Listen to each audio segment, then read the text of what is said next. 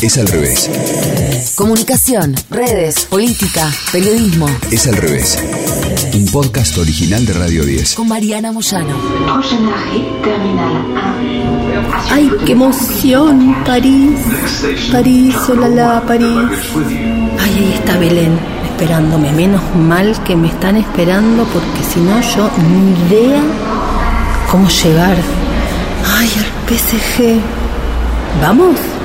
¿Dónde está el auto, Belén? Bah non, bah non, pas de voiture. On ira en train, le TGV, train grande vitesse. On prend le train à la station CDG Charles de Gaulle, l'aéroport, et on descend puis à Saint-Michel-Notre-Dame, et finalement, on arrive à Port-d'Auteuil, et voilà, on arrivera. Ah, ok, ok, qué gol, París, olala. Le stade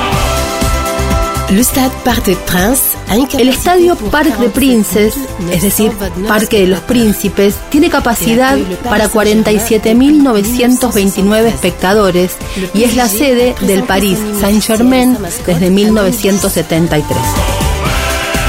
Avec la mélodie de Go West par Pet Shop Boys. El PSG presentó su himno oficial y la mascota en 2010, con la melodía de Go West, la canción de Pet Shop Boys, y fue lanzado como himno oficial antes de cada partido en el Parque de los Príncipes. La letra de Go West fue reescrita posteriormente con sugerencias hechas por los aficionados. Germain Lelens. Germain el Lince se dio a conocer como la nueva mascota del club de la capital.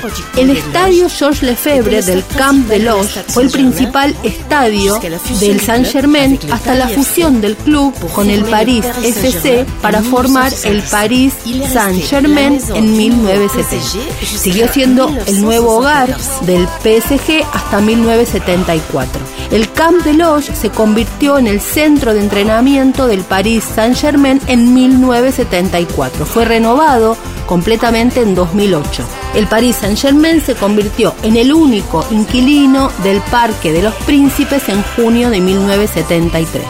El Parque de los Príncipes, oficialmente y en francés Parc de Princes, es un estadio de fútbol y de rugby situado en el oeste de la ciudad de París, ubicado exactamente en el número 24 de la Rue de Commandant Guilbault, 75016, París, Francia. Es al revés. Bueno, o sea que acá me tengo que tomar el 63, ok, hasta Rivadavia y San Pedrito.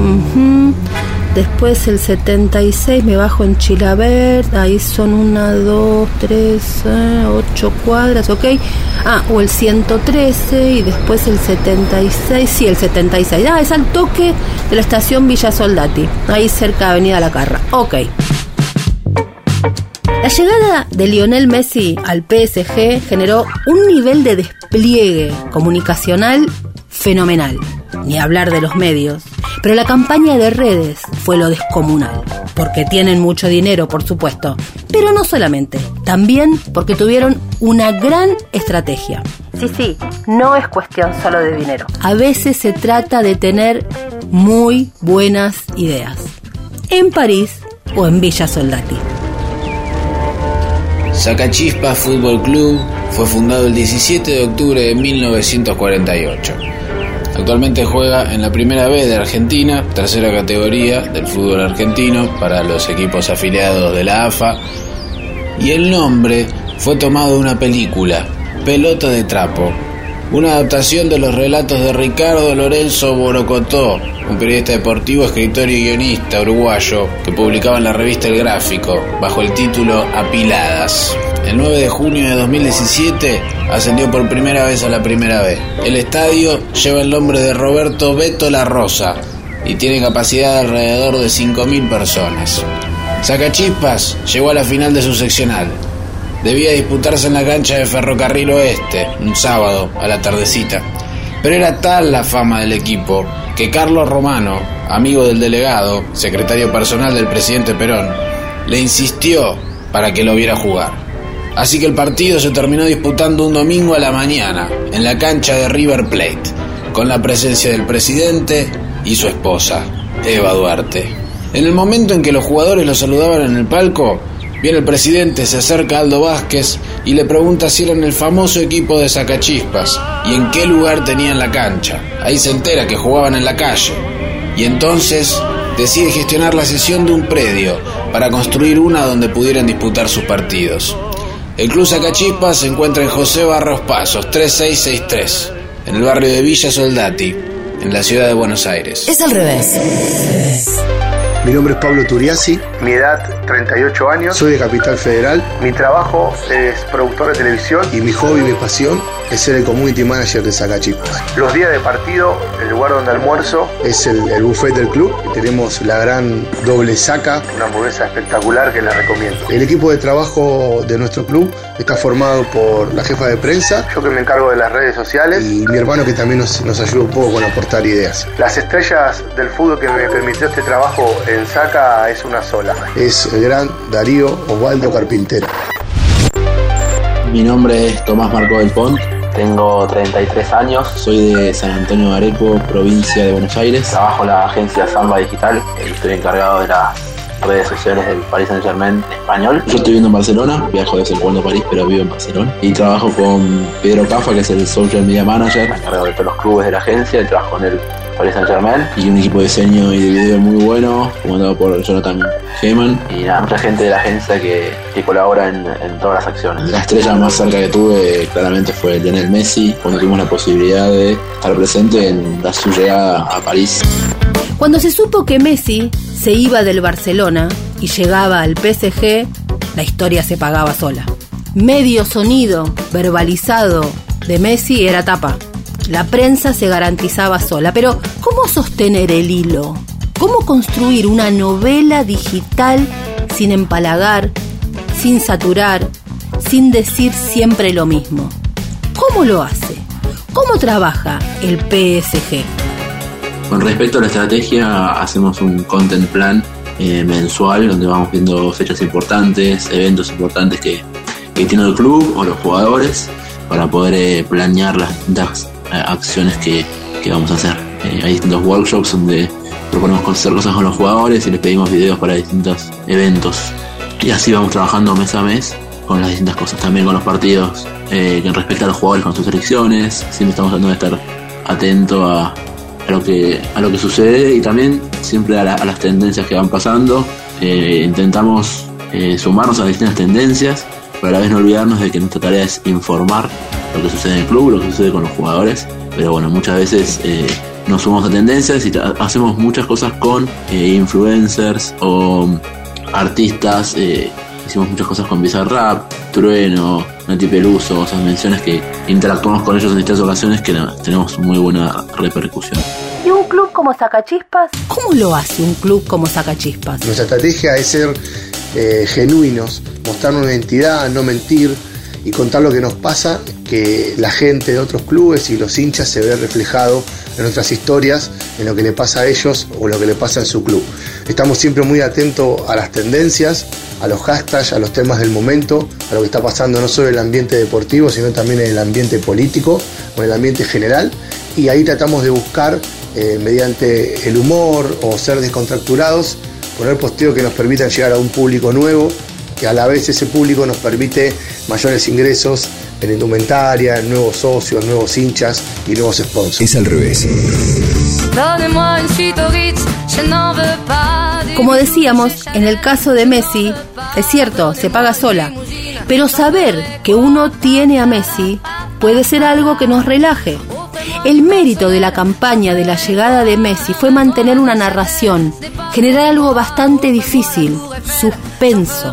Pudieron generar suspenso de lo obvio, de que llegaba Messi y ya se sabía, de lo que todos sabíamos que iba a ocurrir, construyeron suspenso. Fueron como dejando miguitas para que estuviéramos pendientes. Competían y estuvieron a la altura, si no más, de los medios que estaban en vivo. Una foto, un video corto, un índice, como decimos en comunicación, una señal, mantener el vilo. La campaña de Messi se armó con poco tiempo porque, como todos saben, se decidió todo muy rápido. Messi iba a jugar al Barcelona y en dos tres días terminó jugando en el Paris Saint Germain. Eh, nos avisaron un par de días antes existe la posibilidad que vayamos pensando ideas para viajar a París y para ir haciendo toda la previa, el post y el momento. Ese fin de semana eh, nos juntamos con Pedro y con más gente de Samba para, para pensar ideas que se puede hacer. Y bueno, se nos ocurrió la idea de llevarlo a Ibai con Tommy Michel y otro amigo que también trabaja ahí. Y empezamos a trabajar esa idea, la propusimos, al PSG le gustó y creo que fue una de las cosas que más, más repercusión tuvo. Eh, bueno, el primer Twitch de la historia de Messi lo tuvo con Ibai en el Partido de los Príncipes y nada, haber logrado eso fue, fue muy importante. Y con el resto de las cosas fuimos pensando, bueno, la conexión Messi-Rosario, hicimos una placa que también estuvo muy buena, la hizo Johnny, distintas maneras de, abordar eh, videos o momentos. Eh, trabajamos con la gente del PSG que trabaja muy bien, por suerte. Eh, el tema de video también es muy bueno. Así que nada, estuvimos en París el lunes temprano para preparar todo y el martes a la tarde fue anunciado Messi, el miércoles hicimos todo en el partido de los príncipes, después fue el primer partido, la presentación en el estadio de los refuerzos, Messi no jugó pero estuvo ahí haciendo contenido en vivo, así que nada, fue una muy buena experiencia. Lo digital como espacio desde dónde. Este es un cambio muy importante, ya no es desde la televisión, sino desde el territorio digital hacia el resto. Imagínate, si el PSG, que tiene todo, piensa así, ¿qué debería hacer el resto? El resto, el resto que entiende, ¿sabes lo que hace? Hace lo mismo, está atento, aprovecha la oportunidad, lee la conversación digital. ¿Como quién? Como el PSG y cómo saca chispas. La Argentina entera estaba hablando de un solo tema, del Wanda Gate. Toda la agenda tomada por este culebrón que nos ayudó a relajar un poco la cabeza. Y Sacachispas supo qué hacer y cómo hacerlo. Estábamos en medio de una de las más memorables batallas comunicacionales de memes. La periodista Karen Weinstein daba a conocer que Wanda había informado a sus allegados que se separaba de Mauricardi. Wanda publicaba otra familia más que te cargaste por zorra, arrancaba el culebrón. ¿Y qué hizo Sacachispas? No perdió oportunidad y desde Villa Soldati se colgó de París, de Wanda y del PSG. A las 13 en punto, la cuenta arroba sacachispas ok tiró la bomba con potencia viral. Wanda, esperamos la respuesta de la oferta formal por Mauro. ¡Boom! 80.600 me gusta. Este sí que fue bueno, fue una de las respuestas. Los pibes de Sacachispas ya están alejando a sus mujeres del club con la llegada de Maurito. Sacachispas tiene el mejor CM del fútbol argentino. Súbanle el sueldo al CM. Choose your fighter. Gol. Gol viral de Sacachispas. La campaña de, de Cardi Wanda eh, surgió por una idea de la jefa de prensa del club, que, estaba al tanto de lo que estaba pasando y, decidió postear eh, esa historia de Wanda y tuvo la verdad que muchísima repercusión en los medios y, a la gente le gustó. Y habla un poco de lo que estamos siempre atentos de las tendencias, ¿no? De lo que va pasando día a día. Y a veces uno cree que esas tendencias eh, va a mover mucho la aguja a nivel interacción y no pasa y a veces quizás un posteo más inocente que uno lo tira para probar, tiene muchísima interacción y llega a mucha gente. Pero más que nada, esa campaña tiene que ver con lo que intentamos siempre, que es estar atento a las tendencias y a los temas del momento que se están hablando en las redes sociales para no quedarnos afuera de eso. Es al revés. Viralizar es la tarea. ¿Cómo? Machacando y empalagando en la reiteración, nada más lejos. Con ideas, creatividad, chispa conocimiento del territorio digital. Si hay dinero, millones y está Messi, pues mucho mejor. Aunque también hay mucha más responsabilidad. Pero no es solo cuestión de dinero. Lo sabe el PSG y lo sabe Sacachispas. Se trata de estrategias, ideas creativas, conocimiento del terreno, manejo del vértigo, de la velocidad, capacidad de generación de interacción, de humor y de conocimiento de la sabiduría del meme. Y sobre todo se trata de personas que trabajan en pos de las buenas ideas. En París y en Villa Soldati. Escuchaste Es al revés. Un podcast original de Radio 10. Conducido por Mariana Moyano. Si te gustó, seguimos con la opción seguir. Coordinación y producción de contenidos. Sebastián Pedrón. Marcelo Figueroa. Fernando Candellas. Martín Castillo. Locución. Delfina Cianamea. Mariana González. Gráfica Franco Gauna. Edición. Jorge de Tesanos. Nos escuchamos en el próximo episodio. Es al revés.